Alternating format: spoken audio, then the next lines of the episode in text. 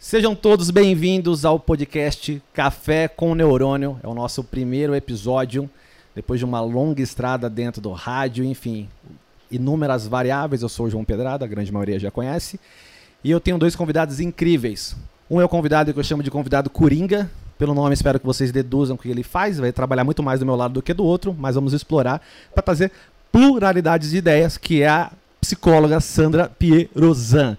E o nosso convidado principal, foco é ele, é esse cara com cara de galã, Pedro Fontoura, proprietário da Jeito Animal. Então, primeiramente, Sandra, dê um oi pra galera, depois o Pedro, por gentileza. Olá, olá, João, muito obrigada pelo convite. É um prazer estar aqui para falar das pessoas, do trabalho, que é algo que eu gosto muito. Então, prazer estar de novo na parceria. E eu sou psicóloga, trabalho com psicologia do trabalho, comportamento humano. Maravilha. Vamos aí. Pedro? Bom, sou Pedro Fontoura, biólogo, educador pet. Estamos aqui, obrigado pelo convite, João. E vamos aí, né? O, o convite é mérito de vocês, porque a gente sempre faz uma pesquisa de mercado e se eu convidei é porque eu sei que você está fazendo algo fora da curva que é interessantíssimo. É, quanto tempo existe a Jeito Animal? Fala um pouquinho a respeito dessa história, por gentileza. Então, o Jeito Animal existe há dois anos. né? eu já estou trabalhando há dentro desse mercado há 10 anos como, com, com pets e educador, né, adestrador há 7 anos. E teria diferença entre educador e adestrador? Na verdade, assim, o, a palavra adestramento, do meu ponto de vista, ela remete muito àquela coisa é, da autoridade. Ditadora. Isso, né? Então, quando a gente fala adestrador, o que normalmente já se pensa? Aquele cara que tá com aquela roupa, é, né, todo De proteção, vestido de aham. proteção e aquele pastor alemão pulando nele, mordendo, né? Então, todo estereótipo aí. né? é, exatamente. Então, por isso, eu prefiro muito mais o educador, porque além de a, a gente é, trabalhar voltado para o animal, a gente também trabalha muito voltado para a família. Então, a gente está educando também a família em como é, educar o, o animalzinho ali, entender o animalzinho. Que legal. E é, é só cachorro? Tem mais animais que vocês educam? Cachorro, gatos eh, exóticos como psitacídeos. Psitacídeos são os papagaios, as calopsitas, eh, periquitos. Ah, eventualmente aparece também um roedor, é, um, maravilha. um, um hamster, um- uns bichos assim. Até tem uma, uma, uma- um membro da equipe, né, a, a Fran, que tem alguns exóticos assim. Ela é, conhece bem também das- dessas espécies assim, de, de roedores e, e psitacídeos. O papagaio em si já dá trabalho. Imagina um papagaio bem educado. Imagina. É literalmente um membro da família ali. Exatamente. O Pedro, É. quando você fala assim de educar a família, né, o contexto, então todo o comportamento de um pet ele está associado ao contexto que ele está inserido. Exatamente. Então é, a gente sempre vai ter que entender como que é a família e como que é o relacionamento da família com aquele animal.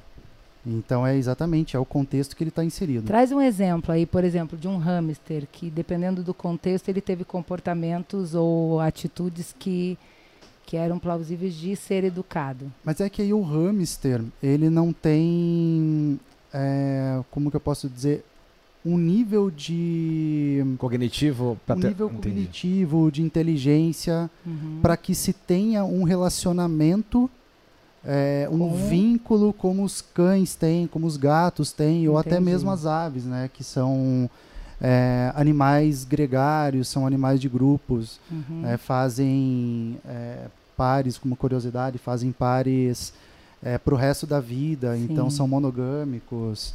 Tá, Não É. sabia não, que bonito. Parabéns É. aos pássaros aí. É, os papagaios são, são assim.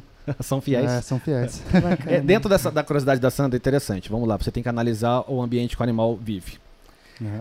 O que, como você faz para descobrir esse ambiente? Afinal, todo dono se sente um dono muito saudável, né? Então, você tem que assim se basear como todo pai como também, todo pai. É o aquela história do relacionamento tóxico também. Sempre Sim. acha que o tóxico é o outro, aquela história. É, como você faz essa pesquisa? É em cima da pergunta, obviamente. Você também faz um pouco da sua análise, como que é? Então, a gente tem que entender sempre é, o que, que a família está conseguindo suprir de necessidades da espécie que ela tem em casa. Essa é a primeira análise. Então, a gente tem que lembrar que Cães têm um comportamento completamente e necessidades completamente diferentes das nossas, humanas. Uhum. Então, cães são animais. Vamos falar de cachorro, que é mais, como exemplo, que é mais Sim. comum, né? Ok. Os cães eles são animais é, migratórios em sua origem. Se eles são animais migratórios em origem, então o que, que eles precisam? Passeio. É uma necessidade básica. Uhum. Então a gente vai ver na rotina da família, naquele ambiente familiar, se estão dando passeio para esse animal. Então é- essa análise parte sempre dessa base. Que aí você já consegue calcular o nível em tese de frustração daquele animal. Você pensa, é um Perfeito. animal que precisa passear, esse, esse animal não está saindo de casa. Aí já parte do princípio que ele está um pouco frustrado com uma situação. E tem uma quantidade também?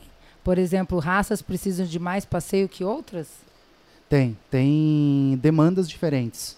Então, se a gente pegar um Shih Tzu, que é um cãozinho mais de colo, um cãozinho de energia mais tranquila, mais baixa, ele vai ter uma demanda totalmente diferente da de um pastor alemão, de um Sim. Rottweiler, de um pastor Malinois, é, que são animais de trabalho.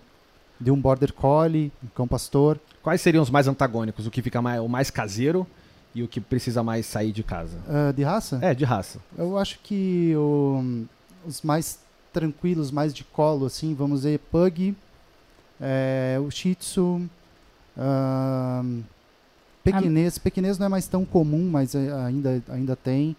Ah, A minha Spitz pede colo na metade do passeado. O Spitz também é um cãozinho, mas o Spitz, se a gente pegar. Eu não lembro bem agora a origem do Spitz, mas ele é um animal que está classificado no grupo de primitivos. Hum. né? Então os- as raças elas têm grupos diferentes. Então tem os primitivos, tem os eh, retrievers, tem os, os grupos do- dos salsichas, dos tackles.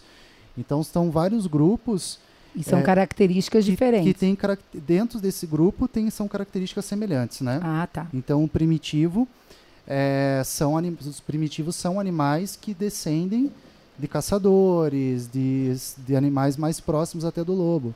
Olha que legal. E veja, e é um, um pompom, né? É, pequenininho. Uhum. Então, o tamanho dele não quer dizer que ele não precise de atividade, né? Sim. Entendi. Então é uma leitura é, até interessante para quem está querendo ter animal em- no, no apartamento e não sabe por qual decidir. Dá para seguir um pouco por essa linha, né? Se é um animal mais de colo, porque normalmente se define por tamanho de cachorro, mas eu deduzo que é melhor de- definir através do quanto esse cachorro precisa passear ou não, precisa de ar fresco, né? Exatamente. Não diria nem de apartamento, mas o que a pessoa procura num animal, né? O que, que ela está procurando num cão? Qual, o que, que ela consegue oferecer? Uhum. Então, se a gente tem um tutor, uma tutora é, ativo, ahn, Quando você fala ativo, é presente em casa? ativo de atividade mesmo. Ah, tá. tá? De é, andar, caminhar, né? É, fim de semana tá, tá viajando e levando o cão. Então a gente pode ter um animal de energia alta, como um border collie ou até um cão grande, um labrador, no apartamento que vai viver bem, se a demanda dele for atendida. Entendi. Entende? Interessante. Agora, se eu tenho um, um Spitz, eu tenho um Chihuahua, um cãozinho pequeno, em uma casa que ela é enorme. Mas, ok, ele tem muito espaço ali dentro, mas aquilo ali vai ficar monótono para ele uma hora. Aham. Então, é muito melhor que ele tenha um ambiente mais restrito, mas com uma boa rotina de atividade, do que um ambiente Grande que não enorme. saia. Que não saia, que não tenha nenhuma atividade para ele desenvolver. né? Então, mais legal. importante que o metro quadrado seria o estímulo. Sim, sem dúvida. Quão estimulado ele é, entender? Sim, sim. Você falou mais de cachorro, beleza. É, quer fazer Eu, pergunta? eu ia perguntar essa questão que você colocou do propósito, né? Quando você escolhe ter um animal de estimação, você também tem que refletir. É uma responsabilidade que está envolvendo ali, né? Totalmente. E aí eu acho bacana quando você fala do, do- o que, que eu espero de um animal de estimação. Porque a partir daí a pessoa também vai definindo o propósito dessa relação, né? Então ele tem que pensar nessa relação, tem uma responsabilidade por trás. Eu achei isso bem bacana. Interessante. E até interessante reforçar, né? Porque às vezes as pessoas não buscam sentido para nada na vida nem no animal. Eu quero ter um animal. E eu já vi gente, inclusive no consultório, que traz a te- o ter animal como uma problematização, porque não tinha pensado nisso antes. Sim, E que aí ele vira um problema né? E, e que você acaba tendo, é um filho, né? Uma responsabilidade que está por trás. É, por que, que eu vou, por que, que eu quero, né, um animal? O que, que eu vou conseguir oferecer? Como que é o pelo desse animal? Uhum. Será que ele solta pelo? Será que ele não solta pelo? É, então, esses tempos eu atendi é, um casal, foi um, um, atendimento online, que eles acabaram comprando um Akita. É, um Akita é um, um animal que solta muito pelo, muito, muito pelo mesmo, assim, de soltar tufos na época Nossa. de muda. Né? E no apartamento, mas eles não conseguiam lidar com o pelo. Então, o que acabou acontecendo? O cachorro ele ficou num canto isolado, desenvolveu uma, é, uma, uma um estresse crônico, Nossa. desenvolveu um estresse crônico, lambedura em excesso, de fazer ferida. E porque eles não conseguiam, é, tinham dificuldade com os pelos ali, mas aí eu levei a solução para eles, robozinho. Comprou um robozinho, pô. Ah, É? para que ele para ficar limpando Comprou um ali. robozinho, é. Ou uma É. pedra, né? Que aí vai, não precisa comprar água, nada, porque Exatamente. é, É. é interessante porque a gente acha, acha até uma patologia social, que é a questão da compra por impulso. Ah, Aí Sim, você tem dois sim, problemas. sim. Primeiro, você considerar o cachorro uma compra, porque uma coisa, é uma né? coisa, é, tem até a marca do cachorro, então já tá É. errado por aí. E segundo, que é você, qualquer compra por impulso tá errado. Uma compra por impulso de uma outra vida Total. Sim. soa totalmente bizarro, né? Totalmente bizarro. Assim como na adoção, né? As pessoas adotam e não, não se responsabilizam por isso, seja do animal, seja até de pessoa. Ah, e, e também muitos casos eu vejo de adoção por impulso. né? Muitos casos. Também recentemente peguei também é, um, um caso de que, que o- o- um cachorro da, da família faleceu, assim. É, eles tiveram uma despesa enorme, não estavam nem aguentando pagar aquela despesa com- por conta do- dos gastos clínicos que esse cachorro Sim. que faleceu teve. E aí foram lá e já adotaram outro, entende? Então, Por impulso. Por impulso. Para pra su- substituir. Pra suprir aquela falta. Que na verdade não, não supre. né? Não, não É, o supre. luto é o luto, né? Sim. De um animal, de uma pessoa, né? É, é, é, isso é rotina nossa. A gente tá, assim, diariamente pegando casos é, que as pessoas acabaram é, se antecipando demais a- e, e pegando por impulso um animal, né? Sem consciência Porque, também. obviamente, você trabalha com educação animal, então todos os animais poderiam ter educação bacana. Aí eu- mas eu imagino, então, que a maior parte da sua clientela são pessoas que estão lá para resolver um problema, então, né? A maior parte. A maior Uhum. parte é para resolver um problema. Tem pessoas que, que, que chegam assim pensando num trabalho mais proativo mesmo, para que não. para trabalhar com a prevenção, é, para entender ali o, o, o pet que ela tem e como prevenir para que ah, o, o animal ele não desenvolva problemas de comportamento, é, nem comportamentos indesejados. E, é, e como, como promover bem-estar né, para aquele animal. Também existe esse cliente, mas é minoria. Eu acho que é, essa minoria tem relação até com a nossa ignorância, eu me incluo nesse caso, que, por exemplo, você passou aqui a explicação, não lembro se foi no ar, eu até pergunto de novo, que eu não lembro do, a diferença da adestramento e, a, e educação, no caso do cachorro. E eu ouvi e falei, achei interessante, e parei para pensar o quanto nós analisamos o que é adestramento, é para uma função específica. E quando você entende que, na verdade, antes do adestramento você tem a educação, é um ser vivo para se entender melhor e entendê-lo melhor, todo mundo precisaria. Eu acho que esse nível de informação que você está trazendo é interessante, porque mais pessoas vão compreender e, por exemplo, eu, quando tiver um próximo anima- animal, vou imaginar que de primeira eu devo levar para vocês para ser educado da melhor maneira. E aí a gente começar a mudar esse paradigma de tem um problema, ele vai resolver. E, na verdade, você tem um problema que o problema é você.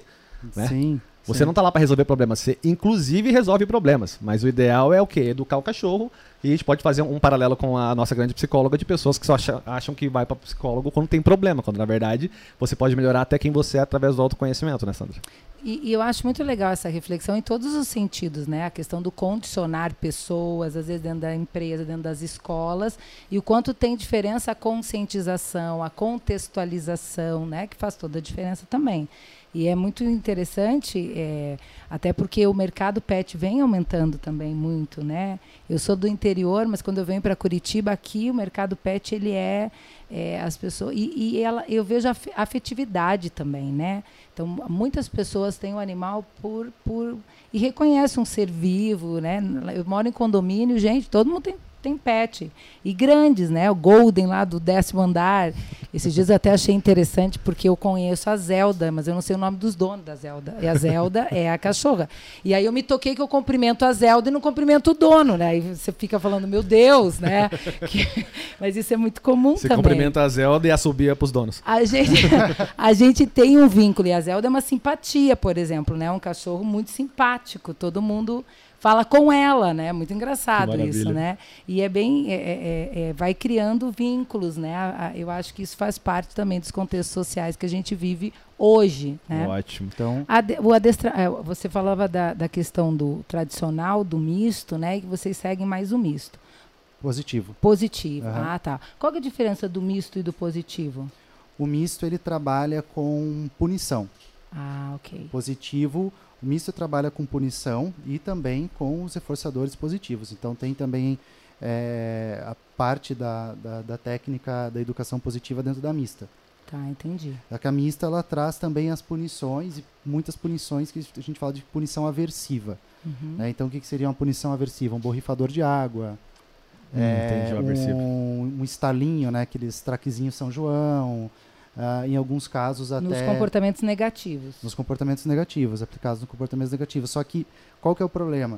O cachorro está latindo pro interfone, tá? Vamos, imaginar essa situação. O cachorro está latindo pro interfone. O cachorro toca o interfone, o cachorro late, late, late, sem parar. O que, um, um educador, um adestrador eh, misto pode eh, fazer numa situação assim? Pode pegar e dar uma borrifada de água.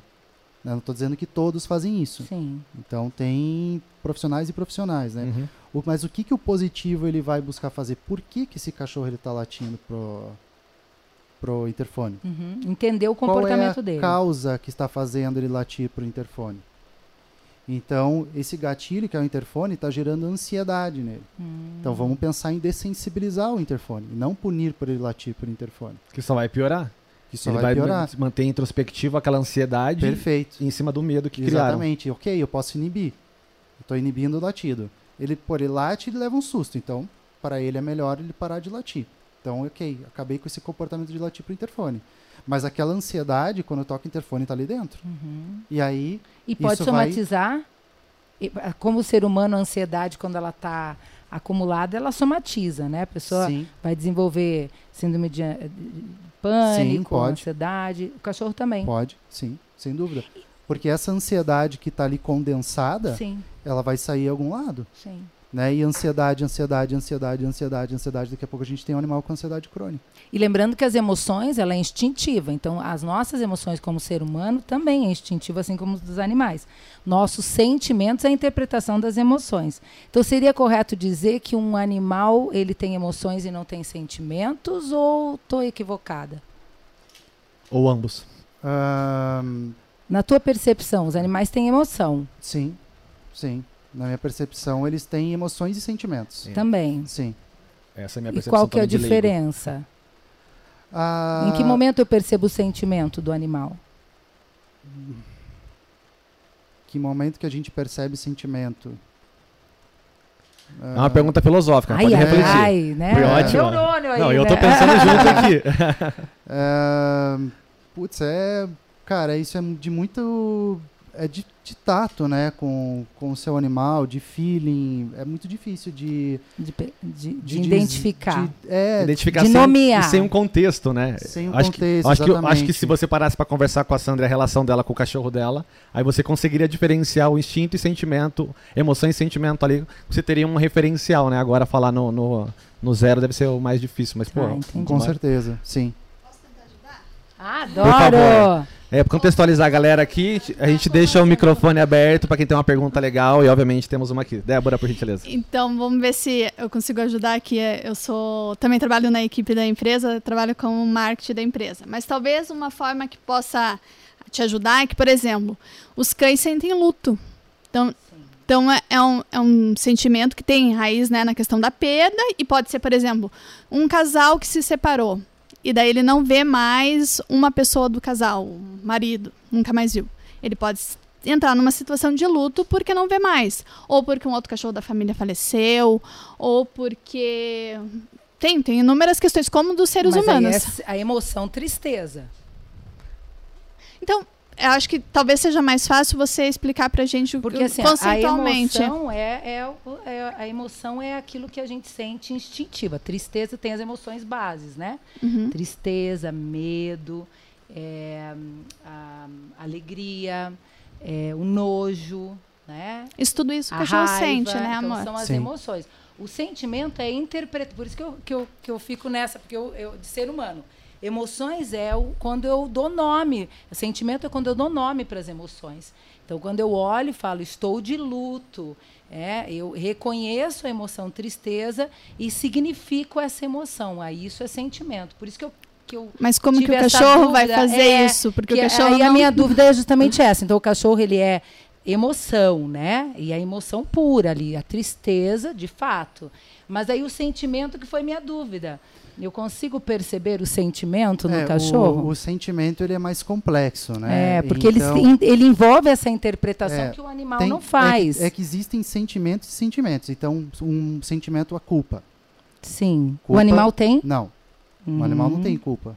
É, então ele não sente culpa. É, porque a culpa não é uma emoção, a culpa é um Um sentimento. Que ele está muito atrelado à emoção de vergonha, à emoção de raiva, mas que eu vou. Que passa E um a- pouquinho pelo ego, né? é- e é sentimento, ele é uma mistura das emoções, assim. Então, o ciúmes é um sentimento. É, é um sentimento. Então- e o animal tem. Então, é, tem agora evidências que mostram indícios de que cães eles podem sentir ciúmes, mas a gente ainda é, como que eu posso dizer ah, define ou é, diz que, que, que não Que não. que não diz que não mas porque porque é uma linha nova de pesquisa que ainda tem muito que ser Mas aí, É, Pedro, eu tô lá sentada com a minha filha do lado, amendoim sobe e raspa meu rosto. Então, assim, mas ele aí, vem e quer me chamar a Tá, atenção. eu, eu entendi, conceitualmente não está definido. Mas na sua opinião, cachorro tem ciúmes? não Mas Ah, tem muito posse. tem posse disputa, Ah, ele identifica o dono também, disputa né? atenção Que daí daria uma outra conversa, Ah, a diferença entre ciúmes e posse, né? Que já é Porque maravilhoso, né? ciúmes é conceitual do ser humano, é um Sim. sentimento humano com relação. É muito mais complexo. Agora, a posse com relação ao recurso. Comida, com relação a você, que é um recurso para ele, com relação a outras questões, ele tem. Aí ele vê como recurso. E ele É, quer a entendi. atenção Sim. também, né? Sim, então quando chega ali o tutor em casa dos dois cães, é, é, disputando ali a atenção, daqui a pouco um dá um pega no outro. O que, que o tutor interpreta? Ah, é ciúmes. Ah, não, na verdade está disputando a atenção. Ele não está com E ciúmes. De dominância até. Hum, a dominância, ela pode é, existir, mas ela vai ser sempre pontual. Então Ah. não existe um, um animal que ele tenha como uma característica definida que é um animal dominante. Então, ou, então ah, eu tenho um cão num grupo, esse aqui é dominante, esse aqui é submisso. Definido. Não. Esse aqui ele vai momento- expressar algum, em alguns momentos comportamentos dominantes. Como esse daqui também pode expressar Entendi. em alguns momentos É comportamentos dinâmico. dominantes. É- A gente fala que é fluido. Fluido. Aham. Então é não tem é, em essência, vamos dizer assim, um animal que tenha uma como característica dominante ou uma característica submissa. A gente estava falando lá a questão de personalidade, né? Que tem questões. é, por exemplo, o ser humano a gente vai falar que tem temperamento que é herdado e caráter adquirido, né? E aí no animal a personalidade também. Você falava que tem a questão genética e tem a questão do ambiente. Sim. E aí essa questão da dominância, ela é mais temperamento, ela é mais genética ou ela também de- depende do, do contexto? Tudo, Tudo. tudo, Uhum. tudo, é, tudo que define o comportamento de um animal é, são essas três coisas. Tá. É o genética, ambiente e experiências. Ah, ok. Então, isso e dentro dessas experiências e ambiente a gente tem inúmeras variáveis, né? Que daí ela registra aquela experiência, vira repertório para ela, Exatamente. né? Enquanto condicionamento ali também. Sim. Trazer um ponto aqui. Agora você trouxe uma base interessante pra gente sobre ah, o adestramento e educação dos cachorros. Vamos falar dos gatos. Porque agora a gente tem um referencial do cachorro para entender porque eu tô imaginando a educação do gato, com- o quão complexa pode ser. Porque a gente tá falando sobre território, e é um bicho Uhum. Sim. em tese mais complexo, não, não quero ir para nenhum time, senão as pessoas vão, vão me cancelar, né? Não, mas mais complexo é outro. Enfim, o ponto não é esse. Como que funciona com o gato? A, a premissa é a mesma. Mesma coisa. Então vamos identificar eh, se necessidades estão sendo supridas, se o ambiente está adequado. Então o gato, ele é um animal que ele precisa estar em cima das nossas cabeças. Sim, porque ele fica no sofá aqui. do- Exa- exatamente. Então o gato, ele é caracterizado como um animal arborícola. Ele não é um animal terrestre. Então se ele é um animal arborícola, o que, que a gente precisa ter? Verticalização ambiental. Prateleiras, nichos, é, possibilidades para ele exercer esse comportamento que é estar em cima. Que maravilha. E a gente trabalha isso. com o mesmo cruzamento de variáveis em relação à, à raça do gato?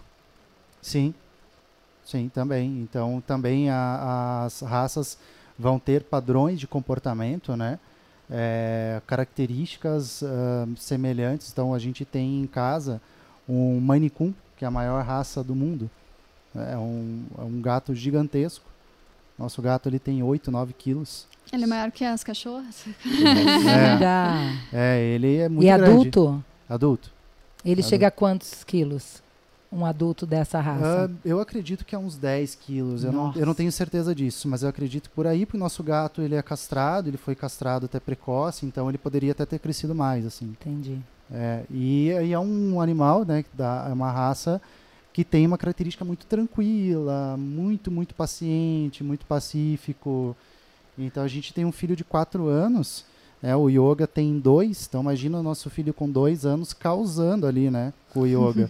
Coisa linda. E, e o yoga nunca mordeu ele, nada, nunca extremamente arranhou, tolerante. É Nunca. Claro, claro que nunca arranhou, claro que a gente direciona também muita educação, né, pro, pro Francisco, é, de como lidar, de Mas como é. interagir, mas era, imagina, Mas é um- criança. mas é criança, né, não tem total controle de impulso ali. Aham. Então E- tá, mas vamos, vamos entrar mais ne- nessa linha, porque pouca gente entende que tem educação para gatos. Né. É, tenta explicar para as pessoas como funciona, quem deveria procurar, todo mundo. Todo mundo, porque a gente tem que pensar na promoção de bem-estar. Uhum. Então, vamos imaginar que a grande maioria das pessoas são leigas Sim. na questão de comportamento animal. Então, será que elas sabem suprir as demandas do, do bicho? Será que elas sabem é, como proporcionar um ambiente adequado para o animal, fazer uma rotina alimentar correta? Então, os gatos, eles têm ali... é, gatos e cães, né? Eles têm, maioria das vezes, eles estão com a, a, alimentação ali sempre é, à vontade. É isso a gente perde totalmente o, o, a, a, a ingesta adequada, né? o que, que ele está comendo, o que, que ele não está comendo, e também a gente perde a rotina. Então a gente perde a possibilidade Perde um Eu- pouco da ligação, você diria, com o animal, o fato de você não estar lá no horário certo. também, faz- também, também porque Porque eu imaginei, o- pelo ponto de vista do animal, uma, uma coisa meio. Não que ele vai pensar de forma tão complexa, mas acho que pode gerar instintivamente nele uma coisa de descaso. Enchi, enchi o pote fica comendo. Eu imagino que ele pode não ter esse comparativo, mas o animal que tem o dono sempre, oi, tudo bem, colocando pra ele aqui a comidinha, pode. É um gerar uma contato, ligação, né? né? Um é um contato. contato. E, e a gente sempre busca alimentar de formas diferentes os animais. Ah, Então o gato, ele tem, vamos imaginar o gato em natureza, um gato feral, ele caça em média 30 vezes para comer 12. Então o gato ele teria que fazer 12 refeições no dia, pequenas refeições. É só que isso não acontece no ambiente urbano, num, né, num ambiente é, doméstico. por isso que vai- ele tá sempre com fome, porque na verdade a quantidade de vezes que a gente dá comida pra ele é bem menos do que ele gostaria. É, é, é Uma exatamente. informação importante. É, é bem menos e a quantidade é muito maior, né? Então deveria ser. Só que vamos pensar numa. A gente tem que sempre também adequar a rotina. Que é possível Que é também, possível. né? Então. Porque você que ficar que se- 12 vezes ali, É. você Não, dando... Não, vamos pensar é. no equilíbrio, né? O 12, É, vamos- Aí isso. você não trabalha Isso. se você dá comida pro 12, gato. É. Porque eu tô que- pensando assim, 12 pra 6, 6 ainda é menos, mas é, é bastante. Só que ao mesmo tempo, dificilmente alguém dá 6 vezes comida pro gato. Muito difícil. Então, que, eu, que eu acharia exagero. Eu acabei de descobrir que não seria um exagero. É, exatamente. Mas Então, aí o que tem que que- ver a quantidade, não é, Pedro? Quantidade. Pensar na quantidade Mas você ideal vai para aquele animal. dividir a quantidade É. do dia, Do dia. em Em 12 seis vezes. vezes. Não, é, é seis Porções. refeições, é. Não, Porque o animal não sabe o limite não dele seis ali, open né? bar pra ele. É, se- a gente pega e fornece alimentos ah, altamente palatáveis o dia todo, ele vai comer o dia todo, Sim, vai, né? Sim, Mas é interessante que alguns animais têm muito mais autocontrole do que outros, né? Na questão de. eu- Eu me refiro de, de vivência, então é é uma opinião totalmente pessoal, quero que você fale sobre ela. De animais que, se você deixar o pote enorme, daqui dois minutos, ele come inteiro. Se você de- der de novo, ele, ele entope até que ele dorme do lado. E já tive animais que eles podiam deixar o potinho dele que ele ia comer um pouco, dava o rolê dele, depois ia comer um pouco. Não diria que isso é autocontrole. Eu diria que isso hum, É só o apetite dele. é o apetite, é o que ele está comendo, é o que ele tem no resto do dia de extras. Então, assim, um, um bicho que ganha muitos extras, ah, um pãozinho ali, né, que tá totalmente errado, ah, é um, um- Eu vou me esconder aqui. Eu, na verdade, que educo mal os meus. é, e, e vai ganhando, né, esses extras, então, consequentemente, ele vai se alimentar menos de ração. Agora, se a gente tem um, um animal que não tem tantos extras, ele vai comer melhor a ração. É, e aí a gente vai ter essa impressão de que O meu tem a pressão com- que ele vai comer a ração quando ele tá com raiva e não tem mais nada para comer. Daí ele vai pra ração, mas é por causa disso, por causa dos extras. Ou é que porque ele tá com fome, porque você não deu um Né? extra.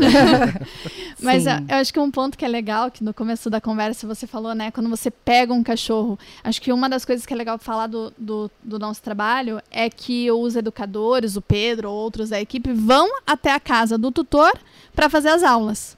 Então, assim, não existe um ambiente que você pega, ah, então eu vou pegar o teu cachorro, vou ensinar ele e vou trazer Tira pronto para você. Não existe essa possibilidade é, na empresa. A gente Tá na sempre- área muito certa do marketing. Explicar que vocês vão até a casa foi muito boa, de verdade. É, por isso que eu, Tá na área certíssima, é um o elogio, tutor tá? tem que estar junto.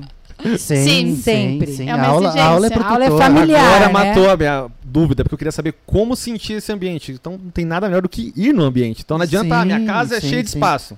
Cara, Não, não, é a- cheia de espaço a sua casa. É. Vai, Eu tô na sua vai casa. vivenciar lá. É. Sim, Muito as legal. aulas, as aulas sempre na casa do, do, do cliente, da, da família. É, a gente tem que ter essa, esse tato, né? Esse- Aham. Essa troca. Pedro, e como é que você, quando você tem que sinalizar um comportamento familiar assim que não é adequado, como é que é a abertura das pessoas para quando ela, quando elas se tocam que não é, não é o cachorro que vai ser educado, mas que elas é que precisam. Como é, É. que você percebe isso? Ele, ele começa sabendo que ele tem a voz mansa. É, né? O esporro fica leve, então. É, né? Você tá um pouquinho inadequado. Ele é calmo. É, fala- Ele fala muito E- bem. Então tem pessoas e pessoas. Sim. Então, assim, por experiência, eu sei a pessoa que eu já posso falar na lata, olha, você não pode fazer isso.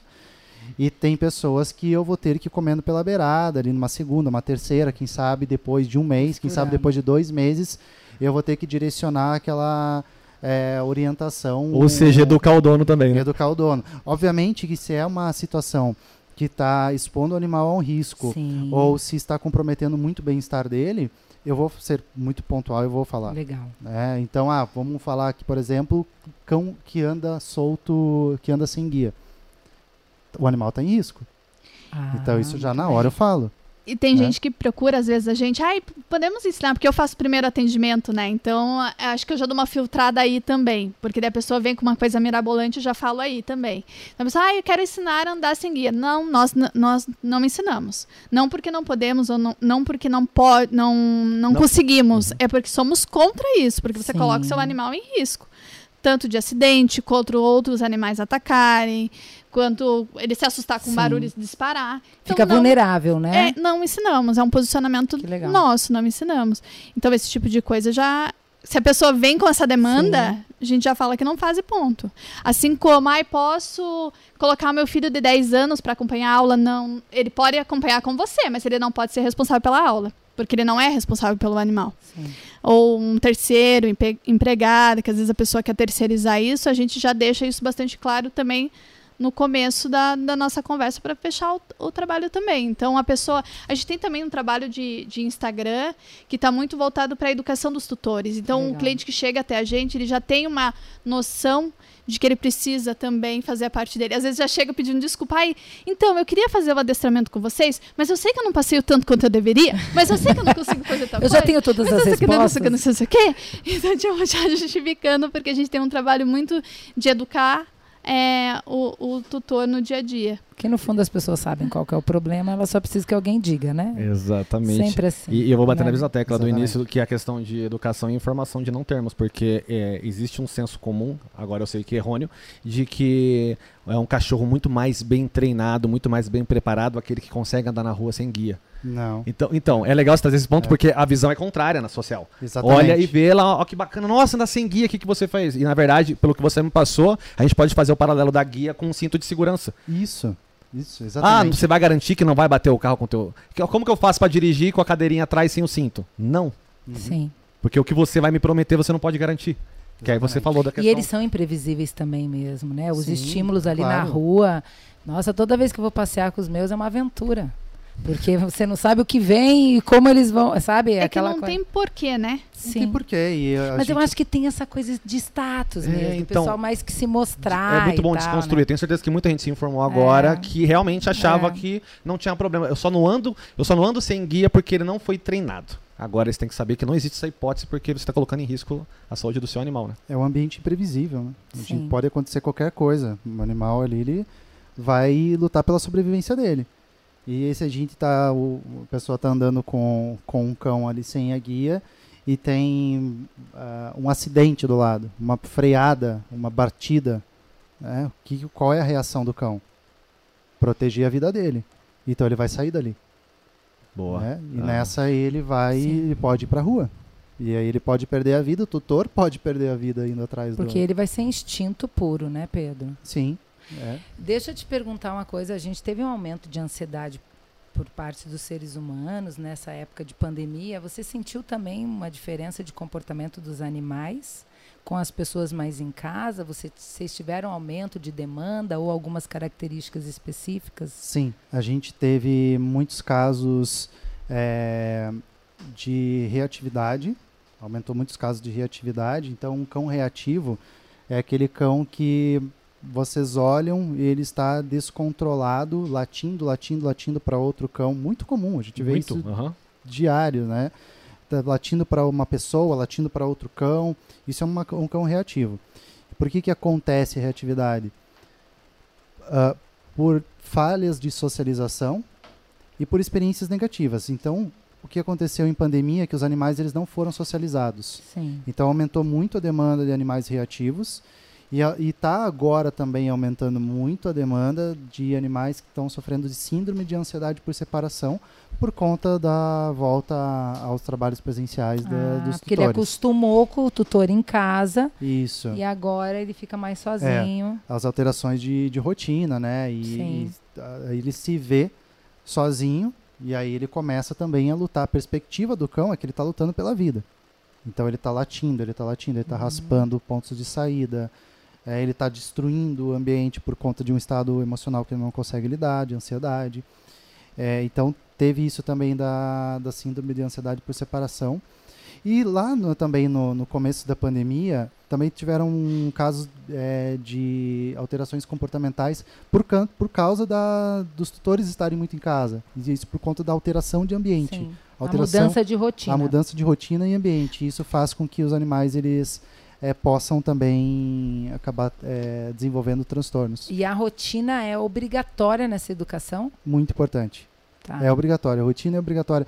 A rotina ela traz previsibilidade para o animal Sim, dá segurança. e traz segurança. Entendi. Tá, você tocou um ponto interessante sobre essa síndrome. Então, vamos partir do princípio que os cachorros estão sofrendo com isso, o dono não tem o que fazer porque ele teve que voltar a trabalhar. Falamos do problema. É, como pode ser solucionado esse problema? Procurando vocês, por exemplo? Sim. Sim. Então, Hoje, 70%, desculpa, Pedro, 70% dos casos ativos da empresa hoje são de reatividade e ansiedade por separação. Nossa. Então, É, assim, é a maioria absoluta. Isso falando de todos os profissionais que trabalham na empresa. E aí, a- a- características da reatividade e, e separação é, é latido, é destruir. O meu destruiu uns 30 chinelos em casa. Dá- é, é, a destruição é assim, a gente tem que entender se o animal ele não está em tédio Ah, ou ansiedade. ou ansiedade. Então, há características da síndrome de ansiedade por separação pode o, o animal ele pode apresentar só uma dos sinais ou ele pode apres- apresentar vários sinais. Então, vocalização em excesso, salivação, Ah. lambedura excessiva, é, destruição de ambiente, xixi e cocô em local inadequado, muitas vezes direcionados para locais que têm cheiro do tutor, tipo cama, travesseiro, Hum. é, ah, raspados de, para pontos de saída, destruição para pontos de saída, é, cortinas, janelas, portas. Tem você faz casos, um trabalho de perito, então. Você chega ali, vê pra onde que ele raspou, meio CSI, esse cocô tá em direção à cama do dono. Que, que interessante. É, e, e tem casos que ah, são tão graves, né, que o cachorro ele chega a, a fazer lesões sérias de, de coxim, de pata, de tanto que ele raspa a porta, Caramba. quebrar canino, de tentar morder trinco. Que daí já é uma patologia. Já, É, já, a, síndrome, já- a síndrome de ansiedade por separação Ah, é uma tá. patologia. Ah, e ela pode já ter- atingiu, então, um grau. Sim, sim, sim. Por E ela é- pode Ah, desculpa. e ela pode ter é, diversos é, níveis, vamos dizer assim. Sim. né? Então, um animal que ele está raspando porta sem parar, né, de forma incansável, mordendo o trinco a ponto de causar lesões sérias nele, está num estado muito, muito, muito preocupante. E aí a prevenção é fundamental. Então, pequenas, pequenos comportamentos ali que fogem da natural do animal já é um, um demonstrativo. Sim, prevenção é muito importante. e A gente tem que trabalhar sempre a independência do animal. Porque o cachorro. É, e gatos também sofrem de síndrome de estado por separação, mas o cachorro é muito, muito mais Mas sim. comum. Por quê? Porque o cachorro ele é um animal é, de grupo. Sim. É, o gato também, ele faz grupos, mas eles, faz, eles fazem pequenos grupos, mas o cão não. O cão é um animal é, que ele tem muito mais habilidade social. Então ele não é um animal que foi projetado de forma evolutiva para ficar sozinho. Uhum. Então tá des- quando ele está sozinho, está desconfigurado da natureza. A grosso animal. modo ele é mais dependente e o gato mais ele é, mais, ele é mais muito mais dependente do, Uhum. do que o- os gatos. né? Diríamos que o cachorro sofre mais de solidão. Com a solidão. Sim, sim, eles sofrem com mais facilidade. E agora, quando o problema está instaurado, quando ele tem uma ansiedade por separação, a gente tem também o trabalho que a gente tem na equipe, uma veterinária psiquiatra, Ai, que bacana. que tem intervenção, inclusive, medicamentosa. Ah, É. que legal. Quando é a, realmente a ansiedade, porque existe uma dificuldade em separar, que normalmente daí o- os adestradores, o Pedro, os educadores trabalham com o treino, mas quando é a ansiedade, é como o do ser humano, patológico, né, gente? Então a gente até compara, assim, pros tutores, né? É igual uma terapia e a- o psiquiatra. Ah, você pode dar só um medicamento? Não, Pode, mas você não ensinou todos os novos hábitos que ele precisa ter. não, não E- pode, não, gente. então, Não, assim- O ser humano, você faz isso, ele vai ficar Então, bolado só. É, então. É o animal, cachorro, mesma coisa, é. é. E, e se for só uma dificuldade, o- ensinar um novo hábito dá conta, mas se ele tiver com uma ansiedade, que inclusive Sim. pode ser daí depois ela, ela pode se tornar inclusive crônica e, né? Tem a intervenção inclusive medicamentosa. E tem bastante agora comércio de hotel para cachorro. Isso daí funciona nesses casos dele, de- por exemplo, o dono tem que trabalhar. Seria uma solução bacana colocar no hotel para que Depende. Depende muito Do do, caso. do caso, depende muito do animal. Tem animal que ele vai ficar bem numa creche, Sim. né, um daycare. É, tem animal que não. Então não tem Formato, é, ponto. Não, não tem formato. E quando a gente tem uma situação de um cão que ele não consegue ficar bem em outro ambiente social, né, ou uma outra pessoa ficar com ele, ah, quando a gente tem situação desse, desse animal não ficar bem nessas situações, não tem tratamento. O tutor precisa estar junto, não tem tratamento. Porque ele vai estar sendo exposto a uma, a uma situação que ele não consegue lidar. E aí que eu acho muito legal, porque a gente já tem empresas que permitem que o pet vá para o lugar de trabalho. Então, o dono pode levar o animal, a gente já vê isso acontecer. Então, eu acho que é bem isso, né? De, de querendo ou não, ter essa clareza, essa consciência que é um filho mesmo, é um ser certeza. humano e vai ter emoções ali. Sim, sim, sem dúvida. É, é um dos pontos positivos né, da humanização. É esse, né? A inserção do animal no, como membro da família, né? Ai, que bacana. E se eles são membros da família, ah, empresas, o comércio, as construtoras, elas têm que pensar nisso, né? Então a gente é, não, eu e a Débora, a gente não iria para um local que não tivesse pensado no- nos animais, sem dúvida, morar. A gente Não mesmo. comprou uma casa É. que tinha que tem um lugar na frente, tipo um bosquezinho que a gente solta os cachorros, é para os cachorros. Pensado nisso, é como Entendeu? se fosse um parcão do condomínio, né? Uhum. é, fechado e tal. O condomínio é todo ah, com cestinhas e do lado das, ces- da- das- das cestinhas de lixo, do Tem lado das o- cestinhas tem aqueles ah, plástico. os plásticos, então é pensado, pensado nisso. Essa é uma briga no meu condomínio. Todo mundo tem cachorro e tem áreas que não pode andar com cachorro. Daí essas coisas eu não aguento. Mas Mostra enfim. essa entrevista pro síndico.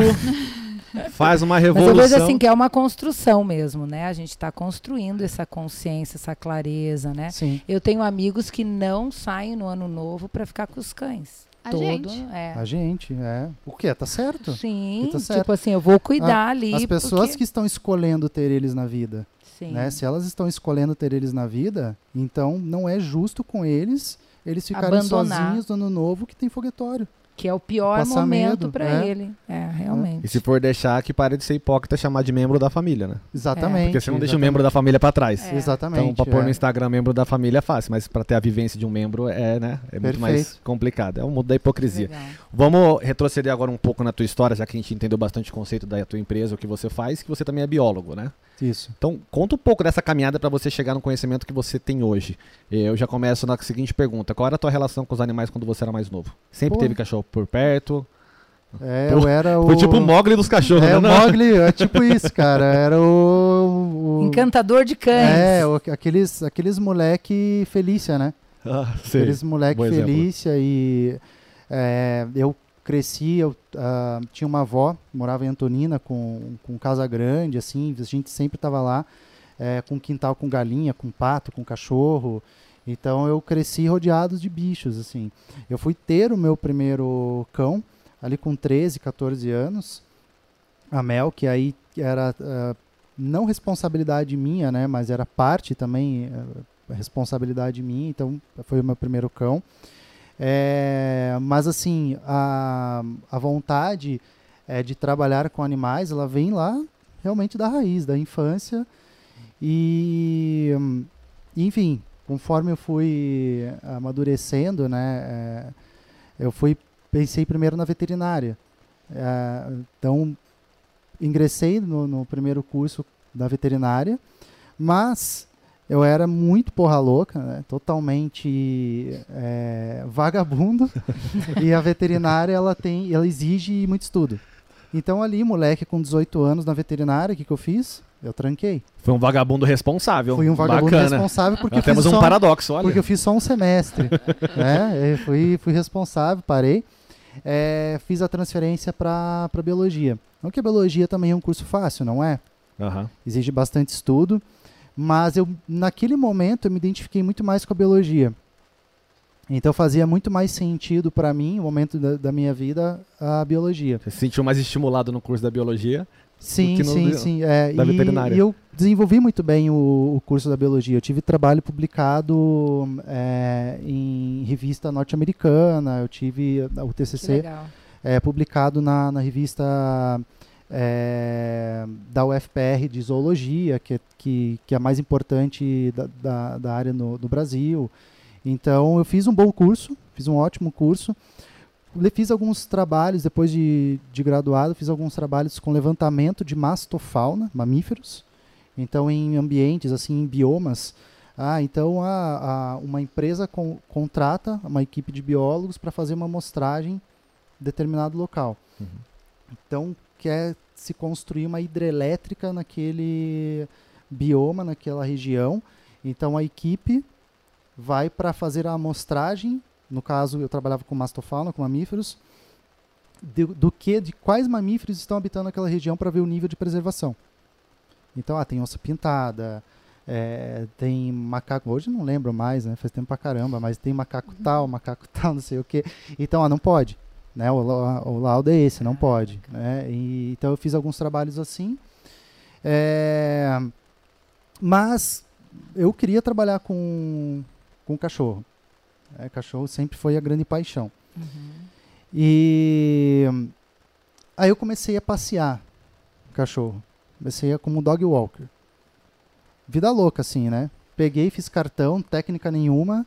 Comecei a distribuir cartão, maior cagada do mundo, né? Porque, cara, você precisa conhecer para fazer isso, né? Como você vai. É, porque na- amor- Nesse caso, o amor basta, né? É, Ah, e- Eu amo cães e vamos E, e hoje que a gente né, tem, tem o conhecimento, a gente vê, pô, e aí eu ia juntar um cachorro reativo com outro não reativo, aí eu ia deixar esse aqui reativo também, ia deixar esse aqui medroso, né? Então, mas fui desenvolvendo ali um pouco, fui estudando comportamento é, canino. Aí uma veterinária da minha cachorrinha da Mel, já falecida, é, falou para mim, Pedro, você nunca viu falar do, do pessoal da Cão Cidadão de São Paulo. Aí eu peguei, fui procurar, era uma, uma franquia né, de, de adestramento, mistos, mistos.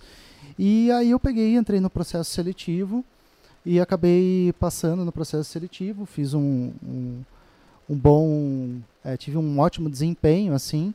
É, fiquei um tempo com eles, saí, aí comecei a Cachorro Zen, que daí foi meu projeto solo. Aí a Cachorro Zen já com essa ideia totalmente positiva, né, educação positiva. É, então eu venho de escola mista. Uhum. Eu fiz cursos também com adestradores tradicionais. Né, então eu conheço todos os lados é, do jogo. É, e... Você criou uma base para depois querer inovar alguma coisa, né? Você passou Exatamente. por todos os lugares, interessante. Exatamente. Ah, mas eu sempre falo, você tem que conhecer para poder criticar. Isso. Essa claro. coisa de você criticar sem você conhecer a fundo fica superficial, né? Não, e eu fiz cagada pra caramba, assim, com, com aversivo. Eu, eu é, assustei muito o cachorro com aversivo.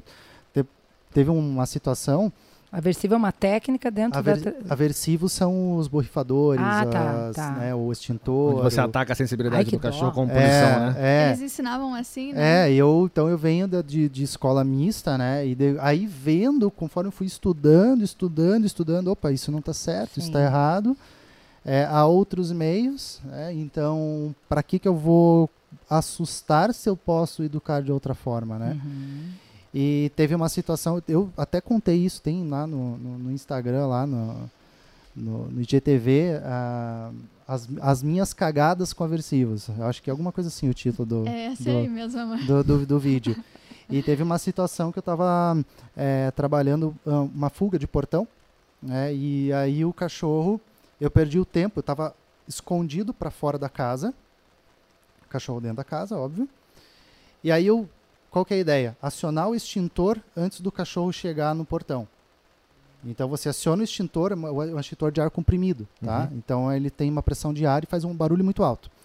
Então você aciona para que o cão ele leve um susto e ele associa a saída dele com o portão aberto com algo muito ruim. Aí eu perdi o tempo de acionar, cachorro muito rápido, então eu vou acionar quando ele estiver a 5 metros. Mas os 5 metros, assim, ele veio correndo, 5 metros foi um piscar de olhos. Né? Ele passou por 5 metros, e aí eu acionei, eu acionei em cima dele. Nossa. Então o que eu fiz? Eu fiz ele disparar pra rua. Tudo que você não ah, queria. Ele se assustou. Tudo que eu não queria. Então aí não deu, não, não teve problema. O cachorro depois eu consegui pegar, voltou, tudo certo. Mas são a, os riscos que o aversivo ele pode Sim. trazer, né? Uhum. Às vezes você pode ali trabalhar é, uma, com uma correção com a biriba lá, com o estalinho de São João. E aí você traumatiza o cachorro com fogos de artifício. Sim. Entende? Entendi. E em um primeiro momento você não identifica isso. Por isso que você tem que fazer aquela análise por questão da complexidade, né? Nunca é só um sintoma. Da onde está vindo esse sintoma, esse trauma, porque uma Exatamente. coisa carreta a outra. Exatamente. E muitas vezes o problema, o, o, próprio dono criou aquele gatilho negativo pro, pro animal, né? Sim. Achando que estava ajudando. Enfim, então saí da, dessa empresa. Né? Eu não sei como é o trabalho deles hoje, mas na época era, era uh, adestramento misto. Não sei como eles estão trabalhando hoje, se já é, evoluíram isso ou não. Mas, enfim, fui para o pro meu projeto solo Cachorro Zen. Então, a, a ideia do Cachorro Zen era trazer a parte de, de terapia integrativa, de floral e de aromaterapia, junto à educação positiva. Então eu comecei a, a buscar cursos, me é, é, formei como terapeuta floral com direcionamento para pet e também como aromaterapeuta com esse direcionamento para cães, né? uhum. e cães e, e, gatos. E, e aí, durante a Cachorro Zen, eu tinha uma demanda muito grande. Eu não conseguia atender toda a demanda, todo mundo que procurava. E aí eu percebi que eu poderia treinar uma pessoa para pegar essa galera que eu não estava conseguindo atender. E ao mesmo tempo, eu estaria também entregando essa profissão para a pessoa, né? Que é uma profissão que, meu, é. é muito bonita. Você falou que não, que tem que cuidar com o que, que tem que vai falar, né? Mas é uma profissão muito do caralho, né? Vamos Não. dizer assim. Não, peraí, não me complica, porque Ah, eu deixo o contrário. Eu falei, você pode falar o que você quiser, e se for contra a lei, você se responsabiliza, tá tranquilo. Muito pelo contrário, zero censura. Quem sou Tá, eu? tá, tá, tá. É, E daí, pô, eu posso entregar essa profissão pra. Desculpa, achei que ia vir algo tão grave, que cara fofo. Agora eu vou quebrar tudo. Do caralho. Pareceu o Caio Ribeiro na Globo xingando o cara. Você é um banana. Maravilha, meu irmão. Ah, vamos lá. É, Aí você disseminou mais uma profissão super inteligente Isso. e agradável. Isso, e daí eu vi que eu podia, poderia mudar vidas de pessoas também. Ai, que bacana. Aí virou Né? um propósito também, a empresa. exatamente, exatamente. E aí. E você, querendo ou não, você criou também um método, né? Tu deu uma personalizada sim, também, sim, né? sim. É, é um método jeito animal que a gente chama hoje, né? Nome É, muito bom. Por causa da integração com aromaterapia, floral, psiquiatria, porque a- eu não conheço outra empresa no Brasil hoje que trabalha com, em conjunto, o, a educação e psiquiatria. Então Muito tem legal. os comportamentalistas, tem os adestradores, turminhas diferentes que trabalham na mesma no mesmo caso. São integrados, mas graças cada um com a é, tua área. na equipe- Interessantíssimo. eu não conheço outra empresa hoje no, no Não, Brasil. eu também não. E, e veio essa ideia da, da aromaterapia. Eu lembro até hoje, gente, vou contar uma coisa engraçada. Ele começou a faculdade veterinária, ele fez depois, tá? Ah, é? Ah, Ah, já é, terminou? é, é. Não, não, eu não terminei. Eu esqueci de, de falar, mas eu cursei três anos, tá trancado é, atualmente. Tranquei, tranquei em pandemia. Sim. Tranquei em pandemia, mas eu quero voltar. Faltam dois anos pra fechar a veterinária. Ele começou a veterinária e chegou em casa pra mim. Amor, vou começar a trabalhar com aromaterapia. Eu falei, você tá fazendo veterinária pra trabalhar com aromaterapia? tipo, até você entender, né, Aham. o que, os benefícios de tudo isso. E eu aprendi muito nesse processo também. E, e a gente vê na prática, né, como faz diferença, assim, nos casos. E às vezes até um tutor e outro pede aromaterapia pra eles também. Ai, que legal. Porque, né, você vê essa diferença. Mas foi, foi é muito. O que aconteceu na empresa foi muito assim, intuitivo do Pedro, das coisas que ele estudava, das coisas que ele colocava em prática e via resultado. Tanto é que a gente tem muita vontade também de trabalhar com a acupuntura dentro da empresa, Sim. porque a gente vê na prática resultados muito bons. E essa coisa de, do olhar da saúde também do animal, né? Que eu acho que também é uma coisa que faz muita diferença e tem a ver com, com esse método, dessa forma que a gente criou. Esses dias a, a gente tem uma das, das educadoras que é vet, não são todos veterinários, mas temos vários. E ela falou que chegou na segunda aula, o cachorrinho tava redondinho de verme. Ela viu que o cachorro tava, tipo, cheio de verme. Daí chega pro. Não, vai, não é que vai fazer uma consulta veterinária lá, mas chega pro tutor e fala: olha, seu cachorro. Você fez vermífugo? Então. né? É, é um olhar multidisciplinar. né? É isso que a gente busca cada vez mais, ter esse, essa E eu acho abordagem. Saúde física e Isso, emocional. porque eu acho muito legal. Isso que eu ia falar. A saúde do animal não é só dar vacina e fazer os protocolos. Tem, o- tem outras questões para olhar. Até isso, quando ele vai para o pet, como ele volta, né? Isso também tem mudanças de comportamento. Eu mudei de pet, eu senti diferença do comportamento deles, assim. Sim. De não querer ir, de repente, de gostar de ir. Então, assim, de estar atento mesmo, né? O que, que aquele teu animal tá te transmitindo. Então, eu acho bem legal. Parabéns, viu? Porque eu acho muito bacana quando o profissional ele tem ousadio bastante para justamente, porque às vezes ah, tô lá aprendendo, né? E as pessoas cobram muito isso. Mas da onde você tirou esse método? Da minha vivência, da minha prática, do que eu venho estudando. Eu acho isso muito mais é, interessante, bacana e, e muito mais de resultados positivos do que você só pegar no livro e tentar aplicar ou só aprender numa universidade ou numa formação, né? É, é perfeito o ponto que você tocou, porque eu acho muito importante exatamente o original, o pensamento primário, porque o pensamento primário, a criação primária, ela está sempre tênue entre, o- entre o genial e o absurdo. Porque você não tem um referencial. E quando você passa para as pessoas, é muito comum elas chamarem aquilo de absurdo, porque é a própria limitação, porque elas estão acostumadas a fazer algo que tem um padrão. E você traz algo para ela, por isso que é tão difícil a gente inovar em alguma coisa, né? Faço até uma autopropaganda, porque eu tenho um livro e eu escrevo sutras, que são reflexões profundas em poucas palavras. E tem um que é muito específico para isso, que é a melhor parte de você ser uma pessoa original é que tanto nas críticas quanto nos elogios, você vai ter absoluta certeza de ser merecedor. Uhum. E esse é o ponto, da gente criar algo que- com, a- com o nosso âmago e que a gente acredita. Então, o que você falou de ousadia, achei maravilhoso. E ousadia em fazer um mundo melhor. O ponto é esse. Sim. Então, a gente, aquele pensamento macro e micro, eu vou fazer um mundo melhor através do micro. Então, por exemplo, hoje foi muito é, educacional para mim. Eu aprendi muita coisa. E eu já sou as pessoas que são do bem. Entendeu? Então isso aqui vai ser melhor ainda para as pessoas que são do mal, que não sabem que são do mal. Que eu me refiro a de machucar o cachorro sem saber e tal. Sim, sim. Então é um sim. trabalho maravilhoso que vai ter dificuldade pelas pessoas não terem conhecimento, então saiba disso. Quanto mais elas ouvirem essa didática, elas vão aprender e mais vão entender, porque posso te dizer que boa parte dessas pessoas que não procuram o trabalho de vocês é totalmente por desconhecimento, de senso comum, da- de andar sem guia, que é fofo, entre outras coisas. Adestrador, só se for mandar meu cachorro pegar alguma coisa, não, cara, é educação pra ele, autoconhecimento. Eu vou trazer um último ponto e depois a gente já vai e finalizar com um top 5, que era algo que já trazia da rádio, vou trazer pra cá. E no meu top 5 da- das cinco perguntas, duas você vai fazer pra ele. Vamos junto, que você é Ai, minha ai, ai. parceira. Vamos Mas antes eu quero uma coisa. Eu acredito muito na questão intuitiva e na questão de propósito da nossa vida. Então, sempre que a gente se encontra no lugar correto, a gente percebe que a gente aprende mais rápido do que os outros e traz assimila mais rápido. Eu chamo isso de conhecimento empírico intuitivo, seja o que for. Então, eu queria que você fizesse uma análise de quem você era quando novo, porque eu tenho certeza que você já tinha algumas aptidões com animal que não era tão comum para os outros, e agora você se olhando como um profissional, entendeu?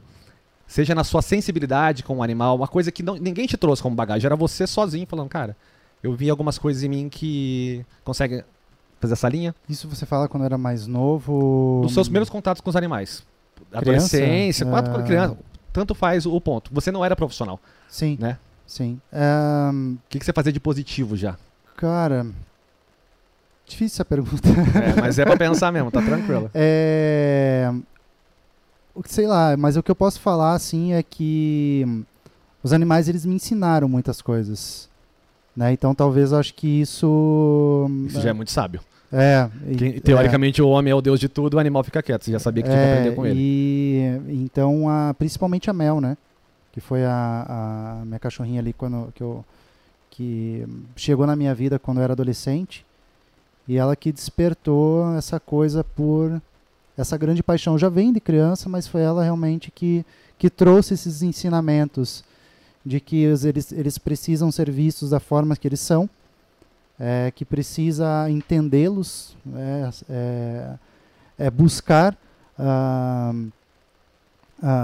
como que eu posso dizer, buscar suprir mesmo as suas demandas, né? O que a gente conversou e eu tive essas percepções, mas claro que não de uma forma é, clara, não, Não, de uma era forma consciente, era mais inconsciente, isso, né? não de uma forma consciente, estruturada, né, é, era eu queria. racional, mas foi, foi, foi realmente nesses, é, é, nesse, como que eu posso dizer, esse início desse aprendizado. Mas eu assim. acho que porque você é um cara observador do Eu ia comportamento. falar agora. É, eu, desde o começo, eu acho incrível como o Pedro observa o comportamento do bicho. Ele fica ali olhando. Até eu achar, né? Às vezes você tá no mato assim andando, ele vê o animal onde ninguém viu. Ah, eu tenho um olho ele de tem um águia. olho de águia. Que legal. E ele Tá observa. atento, né? Eu acho que é uma coisa dele. É que a nossa capacidade- coisa dele. Um com A nossa capacidade animal, perceptiva, eu acho que ela vai muito daquilo que nos é interessante, né? A gente, por exemplo, você vai comprar um carro, parece que triplicou o número dos carros que você quer comprar na rua, mas é porque tu aguçou a tua Sim. atenção.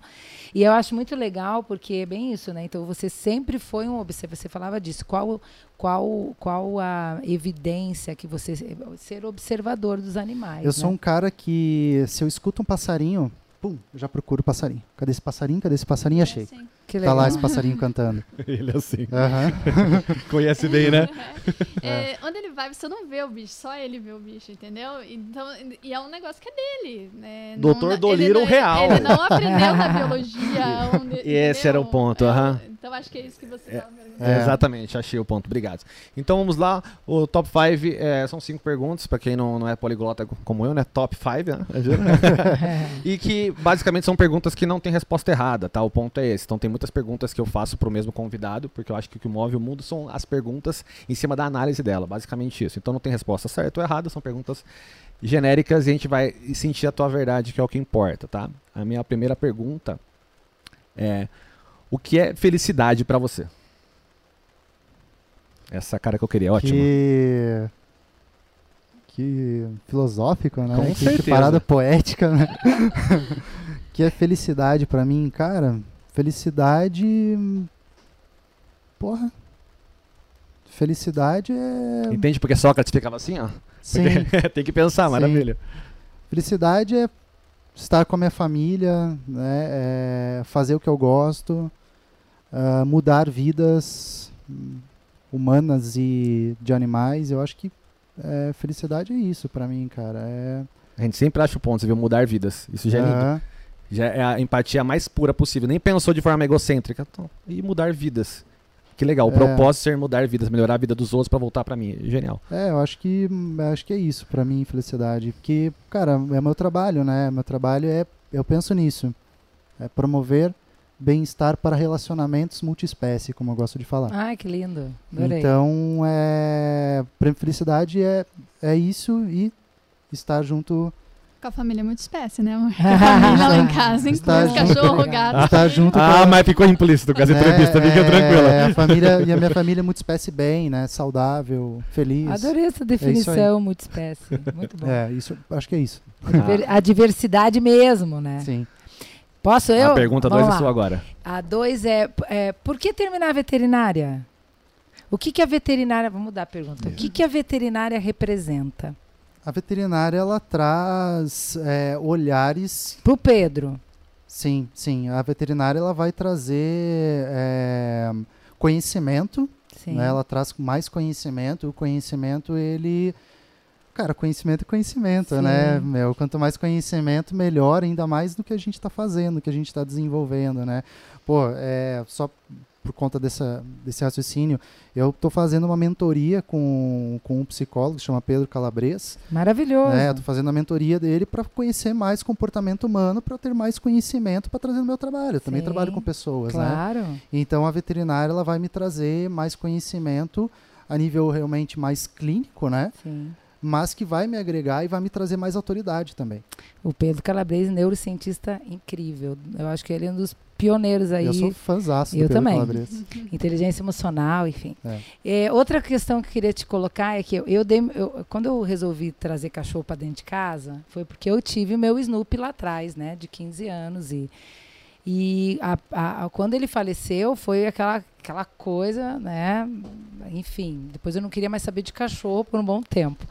E aí quando eu vi que eu tenho uma Felícia em casa também, né, que ataca, ela ataca os cachorros na rua, eu brinco que ela tem que tomar cuidado porque os cachorros se assustam.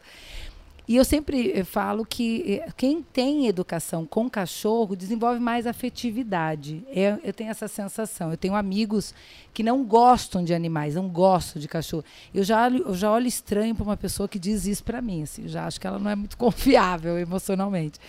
Você vê a diferença, já que você é observador, né, não só dos animais, você percebe a diferença das pessoas que têm um animal de estimação e das pessoas que não têm, nessa questão eh, até afetiva, de empatia? O que, que você percebe, Pedro? Totalmente. Totalmente. É... Me traz características, por exemplo, de uma pessoa que não tem e uma pessoa que tem. Putz, características.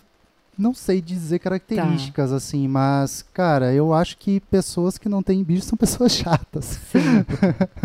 É, Eu acho É. mais coisas, mas vamos É. ser educados. é, é, Exatamente. é, Você e- falou isso, mas seus olhos foi pior do que o caralho daquela hora. Agora tá- Mas tem também essa questão da afetividade do animal. Eu acho que as pessoas que têm animais são mais Com empáticas. certeza. A, a pessoa que tem animal, ela. É, vamos pensar, tô pensando no, no meu filho, né? Tá. Então a gente ensina ele a respeitar os animais. A respeitar o, o- as nossas cachorras, a respeitar os nossos, o nosso gato, a respeitar os animais ah, que não são ah, nossos, que são do, do, do condomínio, que estão no condomínio, a respeitar a fauna, a respeitar as aves. Sim. É, os, as aves que eu digo que é porque são os animaizinhos mais que ele vê, né? Uhum. Mas respeitar todos os animais, as plantas. Que né? todos têm uma função aí no nosso sim, ecossistema, sim, né? sim. Então, cara, se ele tem essa já essa base, né, de respeito com aquele serzinho, pô, vai ser muito mais fácil da gente direcionar a educação dele para respeito com as pessoas, né? Com respeito com a pessoa não vai diversidade, ser né? nenhum pedido, é uma consequência, né? É, Sim. exatamente. Respeito à diversidade, né? É. Os limites, né? Do, do- a gente percebe muito isso na educação dele. É tipo, o Pedro fala, amor, é, é, Francisco, ele não tá gostando. Então ele tem que parar a observar que o cachorro não tá gostando daquela brincadeira. Então você vê que você já tá ensinando um limite para ele depois do que o não é não, depois que a outra pessoa também tem a vontade dela. é, entende? Sim. Interessante, porque a boa parte das pessoas, ao invés de falar ele não tá gostando, fala para com isso. Ele ia parar e não ia aprender. Isso, exatamente. É, ele não está gostando, você é, forçou a dar uma refletida. Né? Ele não está gostando, vou analisar o porquê. Ele fala, né? ele, às vezes ele fala, ah, tá sim, papai. Não, ele não tá gostando. Olha o jeito que ela. Entendeu? É, Aham. aí Já eu mostro pra algo. ele, ó, ela tá fazendo assim com a orelha, tá fazendo assim com a cabeça, porque eles têm as Observe. expressões, né? Sim. Os animais têm as expressões. Eles têm as, as comunicações, né? A, a, eles se comunicam muito com expressões corporais e faciais. Então eles estão mostrando desconforto. E aí eu mostro pra ele, ó, tá assim, tá assado, né? E tem um pai que é uma enciclopédia, né? Então, Sim. Mas isso é muito legal, de observar, com né? certeza. Porque às vezes as pessoas não observam nem o- a fisionomia de outra pessoa, né? Não observam. Então começa por aí ter essa sensibilidade. Exatamente. Eu acho fantástico. Vamos lá, pergunta 3, meu amigo. Qual foi o pior momento da sua vida, emocionalmente falando? Pior momento da É. minha vida. Eu acho que foi no AVC do meu pai. Meu pai, ele, é, ele está entre nós, né? Está vivo. Mas foi uma... Foi, acho que a primeira vez que eu tive que lidar com algo mais próximo. Eu perdi a minha avó antes, mas... é, cara, não, não, sabe, claro que, que eu senti muito, assim, mas foi a primeira vez que eu tive que lidar com algo assim, como que eu posso dizer? Fora do é, seu controle? Fora do meu controle, é, exatamente, né, e, pô, meu pai, né, e tem uma relação bem próxima com ele, né, uma grande referência é para mim, e acho que foi isso, acho que foi esse momento que foi, foi mais difícil. E hoje ele tá bem? Tá bem, Tá bem? tá bem. Teve aham. muitas sequelas? Não, não, bem, não, bem. Tá bem. Que Posso ótimo. dar uma continuidade? Com certeza, aparece daqui, É, amigo. qual o maior aprendizado desse momento difícil? Porque eu sempre falo que momentos difíceis devem trazer aprendizado, senão eles viram lá ressentimento, mago, tu carrega aquilo ali. Qual o maior aprendizado desse momento difícil, então? Ah, eu acho que amadurecimento. Eh, Depois disso eu amadureci mais. Foi um momento que eu estava para para iniciar o, a minha formação como adestrador. E eu estava indo para São Paulo fazer isso. Né? E antes do meu pai entrar em cirurgia, eu falei, porra, pai, e agora? O que eu faço, né? Ele falou, não, vai, vai. Então eu fui nessa, é, desenvolver meu curso lá enquanto ele estava passando numa- por uma cirurgia muito delicada, né? Então, acho que mais amadurecimento. Sim, de ter que decidir também, né? É. Uma decisão difícil É. mesmo. Mas eu amadureci, amadureci mesmo depois que eu casei com ela. Ah, normal, É, né, gente? é. Que homem que não amadurece. É, porque O até que é então- uma mulher na é. vida de um homem, gente? ela, ela fala que até então eu era adolescente. Aos 30. Era vagabundo! As síndromes dos Peter Pans continuam, estão vivas aí, né? Vai, Sandra, tua. É, eu já fiz duas, mas vou fazer mais uma. Onde você quer estar daqui 10 anos? Isso, aquela, aquela... Eu quero estar daqui 10 anos morando em Florianópolis. Eita. Amém. É, Já sabemos quem quer também. e isso. Querer estar, né? Aham. Quero estar em Ah, Florianópolis, morando tá. em Muito Florianópolis. bem, muito bem. Ok. Com meus trabalho, não, é? Menos trabalho. Não, mesmo. Fazendo Ah, conta, mesmo, mesmo né? trabalho e menos. né? Soltou menos também. né? gente trabalhando para você, né, Pedro? É, mas é Disseminando essa ideia Isso, maravilhosa, Com certeza. administrando, gerenciando tudo. Sim. É. É, cabeças pensantes têm que ficar nessa posição mesmo. E a última, mas não menos importante, quero que você olhe pra pessoa super importante na tua vida e deixe um recado pra ela pra dizer o quanto ela é importante pra você, porque você vai ter esse corte, vai ficar eternizado. Caraca. Gosto de momento fofo, é isso aí. Fica vermelho, João ó. Pedrada é um romântico, gente. Ah, Vocês não eu estão entendendo. Eu sou um romântico, sou um filósofo Né? da vida. Ah, Eu não sou bom nessas Não coisas. Ai, tem ai, problema. Porque olha, é um Eu vim momento falar de cachorro, agora vou ter que fazer declaração, É, né, E pense Pedro? assim, ó, olha onde você está, é, de que maneira aconteceu isso, você fez uma construção em cima da sua própria carreira, você está aqui porque está executando um trabalho diferente dos outros, aquele trabalho que deu medo, ó o que eu estou fazendo, eu estou viajando, você acreditou e hoje você está aqui pelo seu talento, com um artigo publicado, com várias coisas e ela fez parte, então eu queria que você dissesse a importância dela, só para ficar eternizado, porque ela sabe. Mas, é- mas mulher gosta de Você ouvir. que deu a deixa, viu? Sim, Quando você sim. falou que você amadureceu É. com ela, que você que deu a deixa, É. você não Ah, tá entendendo. Mas você já tá ferrado do mesmo jeito. Já começou bem porra, porque às vezes ó, o palavrão é o melhor adjetivo. Vamos lá. É...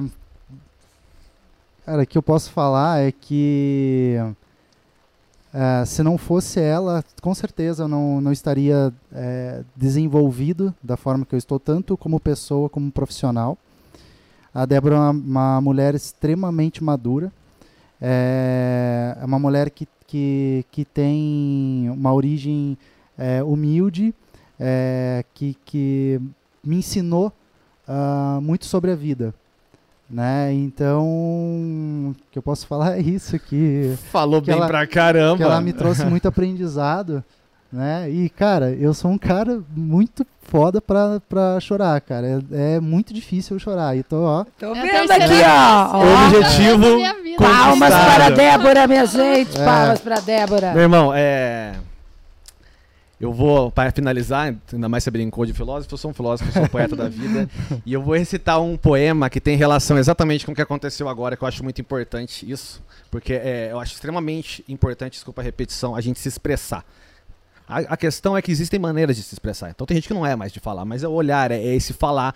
A gente sabe, você sabe quanto ele é importante para você e vice-versa, mas a gente gosta de ouvir. Né? E ele se chama Fale com os Olhos. Nunca deixe de dizer o que tem vontade. Erre por se expressar e não por se omitir. A expressão causa no máximo exposição. Já a omissão corrói pela covardia. Porque a palavra nunca dita se repete em nossa mente, enquanto a expressada reflete a verdade que vive dentro da gente. Ah, o cara é um filósofo, né? O Exatamente. cara é- E foi bonito o que você fez. Você viu Sim. nesse baúzinho como deu pra tirar? A maioria ia falar, ah, é muito importante pra mim, não viveria sem você. Cara, ela te ajudou como ser humano. Acabou. Sim, sim. Então, amigo, deixa seus recados finais, rede social, tudo, pra galera poder seguir depois. Então, ah, falar aí pra galera seguir a Jeito Animal BR, ah, nosso Instagram. É, a gente traz conteúdo lá diariamente, tanto com os posts como com stories, sempre tentando é, levar informação né, de, de qualidade para que ah, pessoas que, tanto as pessoas que, que pra, tanto para as pessoas conhecerem nosso trabalho, porque também é uma forma de, de marketing né, nosso, mas também para levar informação e ajudar pessoas que não podem, eh, não têm o acesso né, ao trabalho que a gente entrega, tanto por ah, regiões eh, distantes ou também por questões financeiras. A gente tem eh, esse propósito com, com a nossa rede de promoção de, de bem-estar. Né? A gente então, responde absolutamente todas as todas, perguntas. todas, todas. Legal. É, não da, da caixinha, né, né, amor? Não, Não, conseguimos mas os ah, eh, directs, responder. Se mandar direct, vai ter resposta. É, sim, sim, sim. Ótimo. A gente tenta, a gente é, se dedica bastante a isso, assim, para ajudar as pessoas. Minha Coringa, deixa o teu recado. Vai viver mais vezes comigo, porque você é minha parceira de vida Bom, já. eu, é, eu, eu sou uma apaixonada por pessoas, né? Fui estudar pessoas, mas eu gosto, eu trabalho com psicologia do trabalho. Então, conhecer profissionais que têm legado, propósito, eu acho sempre brilhante, né?